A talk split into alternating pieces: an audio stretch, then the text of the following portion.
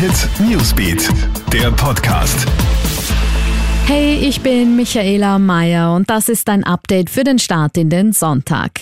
Deutschland warnt jetzt vor impfresistenten Corona-Mutationen. Wir sind in der gefährlichsten Phase der Pandemie, sagt der deutsche Kanzleramtsminister Helge Braun zur Bild am Sonntag. Sollten die Infektionszahlen parallel zum Impfen rasant steigen, dann wächst die Gefahr, dass die nächste Virusmutation immun wird gegen den Impfstoff und man stünde wieder mit leeren Händen da, sagt Braun. Der deutsche Gesundheitsminister Jens Spahn hält unterdessen einen weiteren harten Lockdown für nötig und spricht von einem Herunter Herunterfahren Deutschlands für 10, 14 Tage.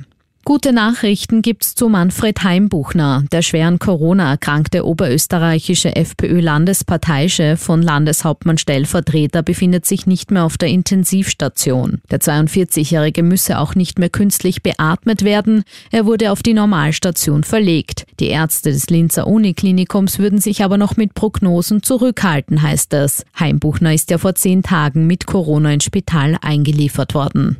Und die deutsche Grenze zu Tirol ist wieder offen. Deutschland stuft Tirol seit Mitternacht nicht mehr als Virusvariantengebiet ein.